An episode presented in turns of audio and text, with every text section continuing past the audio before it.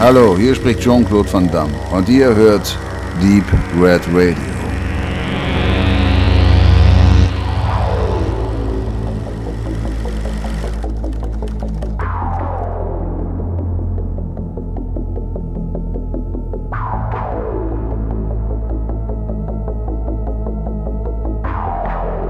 Wie jedes Jahr im Februar gibt es in Berlin ein regelrechtes Schaulaufen von allem, was weltweit Rang und Namen in der Filmbranche hat. Die Rede ist natürlich von der Berlinale, dem größten Filmfest Deutschlands und sogar einem der größten Filmfestivals weltweit. Doch auch wenn dieses Fest so ziemlich alles bedient, was der Filmgeschmack hergibt, so haben vor allem Genrefilme aus Deutschland nur selten eine Chance, dort gezeigt zu werden. Vor allem Kurzfilme dieser Art werden so gut wie nie gezeigt. Daher haben sich die beiden Freunde Paul Andechsel und Christoph Slatnik gedacht, ein eigenes Filmfest auf die Beine zu stellen, welches parallel zur Berlinale läuft und genau diesem Nischenfilm eine Plattform gibt, damit es diese Nische vielleicht einmal verlassen kann. Und was soll man sagen, das Ganze war erfolgreich, sodass wir uns 2016 nun schon bei der vierten Auflage des Festivals befinden. Unter dem Titel Keep It Unreal öffneten sich am 17. und 18. Februar wieder die Türen des Babylon Kinos in Berlin um Genrefans mit deutscher Kost zu beglücken. Und dieses funktionierte auch, wenn auch mit einem kleinen Wermutstropfen. Denn wenn man sich das Programm von 2016 einmal genauer anschaut, so muss man leider von einem kleinen Rückschritt reden, welcher im Vergleich zu 2015 erfolgt ist. Zunächst fällt auf, dass keinerlei Langfilme im Programm sind, lediglich zwei mittellange Filme namens Court und Real Body wurden gezeigt und bekanntlich ist dieses Längenformat das undankbarste von allen, da es weder als Kurzfilm noch als Langfilm so recht akzeptiert werden kann. Das Fehlen eines Langfilms geht laut Slatnik auf die eingereichten Beiträge in dieser Kategorie zurück, die wohl qualitätsmäßig allesamt nicht dessen entsprachen, was sich die Macher gedacht haben. Daher nun also nur Kurzfilme und die beiden bekannten Panels, welche schon im letzten Jahr für volle Seele sorgten. Doch erst einmal zum Filmprogramm.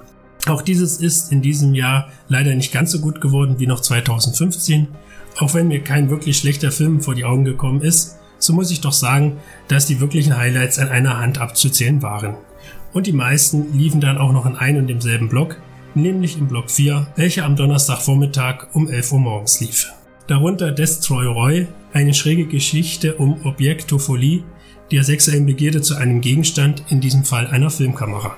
Oder auch 11 Years, in dem es um einen Mann geht, der seinen Geist in den Körper eines jungen Mannes übertragen hat und dies nun zurückgeben muss. Oder auch Venus Fliegenfalle, dem wohl schmutzigsten aller diesjährigen Filme, in dem das Motto Sex and Violence gar zünftig ausgelebt wird. Vor allem diese drei Filme sind eine absolute Empfehlung wert. Dagegen stehen dann aber auch einige Titel, bei denen man zwar von einer ordentlichen, ja teils sogar Hollywood-reifen Inszenierung sprechen kann, jedoch die storymäßig leider etwas schwach auf der Brust vor sich hin dümpeln. So zum Beispiel Kryo, dessen visuelle Eleganz herausragend ist und die Inszenierung sich nicht hinter so manchen Big-Budget-Film zu verstecken braucht, aber mit seiner Geschichte um ein Paar, das nach hunderten von Jahren aus seinem künstlichen Schlaf erwacht, nicht wirklich überzeugen kann. Oder auch Hades, welcher dem italienischen Giallo frönen will und ebenfalls in Sachen Inszenierung super gut anzusehen ist, aber letztlich ein wenig zu arg auf die experimentelle Schiene setzt und dadurch letztlich eher abschreckt als zu interessieren. Hier wäre weniger doch etwas mehr gewesen. Aber nun gut, dass die Ansichten unterschiedlich sein können, beweist die Tatsache, dass die beiden Filme bei der Preisverleihung geehrt wurden und somit wohl doch nicht ganz so falsch gewesen sind. Zwischen den deutschen Kurzfilmblöcken hat sich übrigens in diesem Jahr auch ein Block gemogelt, welcher nicht zur Genrenale und dessen Motto passt. Das Morbido Special. Dieses Special hatte ausschließlich süd- und mittelamerikanische Filme zu bieten und warum diese Filme nun gerade hier gezeigt werden, es schließt sich im ersten Moment nicht.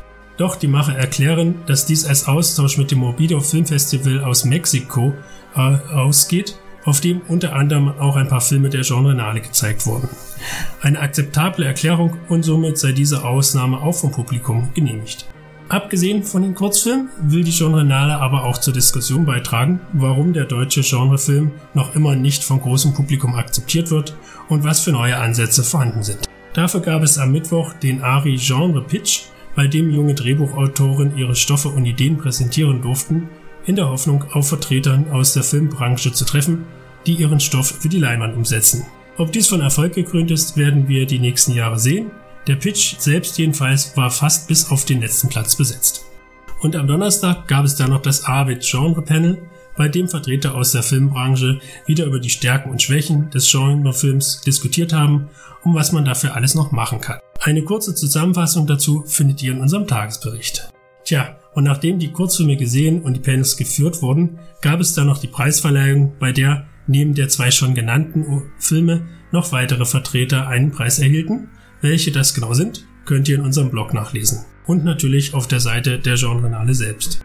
Nur so viel sei gesagt, auch der Tele 5 Anti-Mainstream-Preis und der Preis von Uwe Boll waren wieder bei der Verleihung vertreten, zu dem Uwe Boll auch wieder eine kurze Videobotschaft einsprach. Einsehbar ist diese ebenfalls auf der Seite von der Genrenale selbst. Somit stellt sich am Ende nun noch die Frage, ob sich die Genrenale 4 letztendlich gelohnt hat und die Genrenale 5 kommen wird. Beide Fragen kann man nur mit Ja antworten. Denn trotz manchen Wermutstropfen haben beide Tage wieder richtig Spaß gemacht und man hat so einiges, mal mehr, mal weniger Gutes an deutscher Genrekost vor die Augen bekommen. Des Weiteren gab es auch einige bekannte Gesichter zu sehen, wie Charles Rettinghaus, unserem Sprecher beim Universal Soldier Special, oder Yassid Beniful, der uns ein paar Details zu Sky Sharks verriet. Und es konnte endlich unser Interview mit Stefan und Heike von Montag in den Kasten kommen, die uns ausführlich zu ihrem Film Rede und Antwort gestanden haben. Was die beiden uns erzählt haben, erfahrt ihr in einem späteren Special. Was unsere anderen Interviewpartner alles genau gesagt haben, das erfahrt ihr jetzt. Wir verabschieden uns jedenfalls von der Genrenale 4 und können die fünfte Auflage im nächsten Jahr in der Hoffnung auch wieder einen Langfilm dabei zu haben, kaum noch erwarten.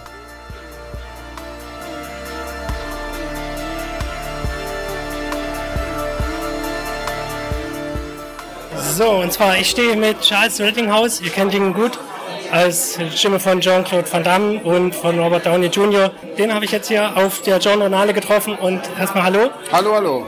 Wie kommt es, dass du dieses Jahr wieder hier naja, auf der Jean Renale bist? Natürlich bin ich äh, ein Jean Renale-Fan äh, weil ich habe viele Genrefilme gedreht in meinem bisherigen Leben und deswegen unterstütze ich das natürlich auch weiterhin, weil letztes Jahr lief unser Film Radio Science hier auf der Genrenale als äh, sozusagen als Opener ja. und deswegen habe ich natürlich Paul auch gesagt, Paul, ich bin dabei, ich komme her, weil die Genrenale ist wichtig und wir hoffen mal oder ich wünsche mir, dass die Genrenale genauso ein Riesenfeld hat irgendwann wie die Berlinale und deswegen müssen alle herkommen. Wenn sie zur Berlinale gehen, müssen sie auch zur Genrenale gehen.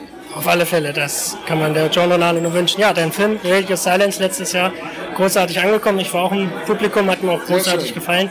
Ich kann mich noch erinnern, letztes Jahr war ja diese Feier, wo ich dann zu dir gesagt habe, oh, jetzt habe ich vor dir Angst. Und du, du, ich will nur spielen. Ja, genau. Fand ich sehr lustig. Genau. Gibt es denn da schon neuere Pläne jetzt bei dir? Film, schauspielerisch? Es gibt immer irgendwas natürlich. Ich mache viel Synchron nach wie vor. Ich synchronisiere meine Jungs. Robert Downey Jr., Jamie Foxx und Jean-Claude Van Damme natürlich auch noch.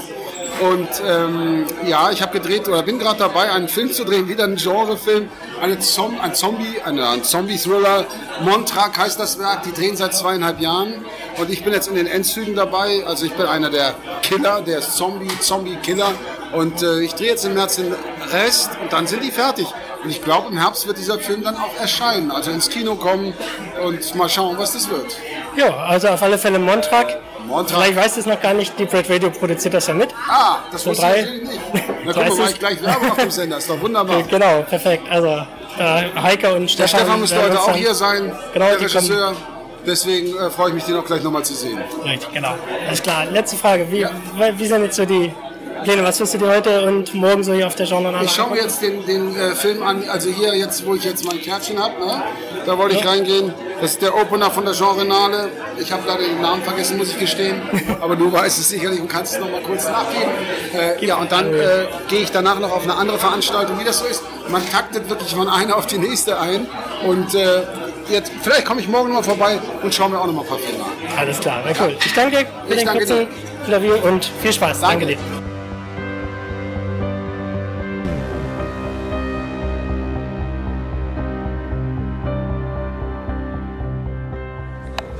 Und jetzt sitze ich hier auf der Genrenale mit Ash aus WOP. Ash aus WOP dürftet ihr auch schon kennen durch unsere Werbung für, sein, äh, für seine Filmnächte in Wolfsburg, auf die wir gleich ganz kurz zu sprechen kommen. Aber erstmal hallo, Ash. Ja, Servus und hallo, liebe Hörer oder Leser. Und zwar, Ash, also du bist jetzt das erste Mal dieses Jahr auf der Genrenale. Wie ist denn dein Eindruck? Total gut. Also ähm, genau, ich war vorher nur auf dem Cinestrange gewesen, wo ich deren Best-of-Blog gesehen habe im letzten Jahr und ähm, wollte jetzt mir auch mal so ein Kurzfilmfestival geben, ähm, was ich bisher noch nicht miterlebt habe und muss sagen, bin sehr begeistert. Es macht sehr viel Spaß, die Stimmung im Publikum ist super, die Moderation ist toll, die Organisation ist toll und äh, die Filmauswahl ist auch überwiegend sehr, ähm, sehr, äh, sehr schön, ja. Sehr ansehbar. Wo du schon die Filmauswahl äh, ansprichst, hast du denn irgendwie einen Liebling gefunden? Es gab ja viele Filme, mhm. aber gibt es denn da so einen, der für dich herausgestochen hat, wo du sagst, ja, also für den hat es sich allein schon gelohnt herzukommen? Mhm. Ähm, es konnte nicht jeder Film, den ich mir im Vorfeld angestrichen habe, ich habe mir alle ähm, sozusagen kurz äh, äh, Beschreibungen durchgelesen, habe mir dann für mich so persönlich Themen angestrichen konnte mich nicht jeder davon überzeugen, aber immerhin habe ich sagen können, oder kann ich sagen, dass der Film Last Train Home, das ist ein 90-minütiger Thriller in einer U-Bahn, äh, der hat mir sehr gut gefallen, äh, nicht nur spannungsmäßig, sondern auch stilistisch oder beziehungsweise handwerklich. Äh, die Macher haben danach gesagt, man muss dazu sagen, nach jedem Kurzfilm kamen die Macher auf die Bühne und konnten ein bisschen erzählen über die, ähm, äh, über die Herstellung und über die ähm, Hintergründe des Films und so weiter. Und die haben tatsächlich nicht nur einen U-Bahnhof in Frankfurt Frankfurt am Main gemietet, sondern auch eine ganze U-Bahn und sind sogar selbst U-Bahn gefahren. Und das ganze Setting kam für mich so ein bisschen vor wie bei Maniac und New York Ripper. Das hat mir ziemlich gut gefallen. Zombriella war so ein Kinder-Zombie-Horrorkomödien-Ding. Das war ganz nice, ganz nett. Ähm, und äh, ja, Herman the German, den kannte ich schon vom Fantasy-Filmfest. Der kommt nachher noch, da freue ich mich nochmal drauf, mit der legendären Schnitzeltorte das waren so oder wären glaube ich so mit die Highlights und auch der wie ist der Five Minutes, ja. glaube ich, dieser Zombie-Film. Genau, der war auch schon beim Fantasy-Filmfest bekannt und hat sogar, glaube ich, auch einen Preis gewonnen, wie wir heute erfahren haben. Den würde ich auch weiterempfehlen, ja. Kommen wir noch mal kurz auf dein Steckenpferd äh, zurück, auf mhm. die Filmnächte in Wolfsburg. Was können denn unsere Zuhörer da jetzt die, die nächsten Tage noch erleben? Also was ist denn Tage. so geplant? Also eine Satire-Nacht ist ja, ja da, Horrornächte wird es ja auch geben. Genau. Wie sieht's aus? Genau, also ähm, genau, wir haben jetzt am äh, 31. Januar hatten wir ja die Tarantino-Nacht, die hattet ihr ja auch dankenswerterweise drin, die war mit 350 Leuten ausverkauft, wo wir Reservoir Dogs, Pulp Fiction und den neuen Western hatten. Uh, Hateful Eight. Jetzt gibt es am, äh, müssen wir nachdenken, 9. April gibt es die Satire-Nacht. Das ist das zweite Mal, dass das stattfindet. Mit, äh, wie ich finde, den besten Didi Hallervorden-Filmen. Also der Ralf, der Chef von Delfin und ich, die das machen, sind sehr große Anhänger ähm, der alten Didi Hallervorden-Filme und haben uns gedacht, okay, ähm, da macht es dann Sinn, die Rache der Enterbten zu bringen. Äh, einer der ganz großen Kinoerfolge mit über 1,5 Millionen Zuschauern 1985. Ähm, ich hoffe, dass der auch das jüngere Publikum trotzdem mitreißt, aber ich denke schon. Dann gibt es darüber hinaus äh, Abuze, den Badesalzfilm äh, aus dem Jahre 1996, der sehr, sehr gesellschaftskritisch ist und ähnlich wie Didi, deswegen passt das so gut, wo Badesalz ganz viele Rollen äh, spielen, fast in jeder oder nahezu in jeder Szene, ähnlich wie bei Didi auch, wo Didi Hallervorden sieben Rollen einnimmt, ja und ganz zum Schluss als Headliner die Ostersatire, sage ich jetzt mal schlechthin. Ähm, äh, äh, es ist ja der, das Leben, das Leben des Brian, genau, das ist nämlich so ein, zwei Wochen ist das, äh, nach Ostern äh, machen wir Monty Pythons Klassiker Life of Brian, ja. Äh, dann haben wir am 13. Mai, ist weiter der 13., das heißt, da gibt es die Horrornacht, da gibt es dann wieder vier Filme und äh, später im Jahr soll noch die Actionnacht, äh, die ja, obligatorische Actionnacht folgen, die kommt einmal im Jahr, genau wie die Kultfilmnacht, dazu kann ich aber titelmäßig noch nichts sagen.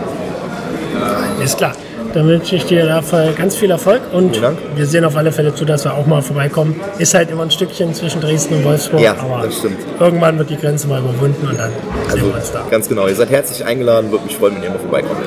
Vielen Dank und sonst allerspätestens Szene Strange. Da, da sehen wir uns sowieso wieder, ganz genau. Okay, vielen Dank.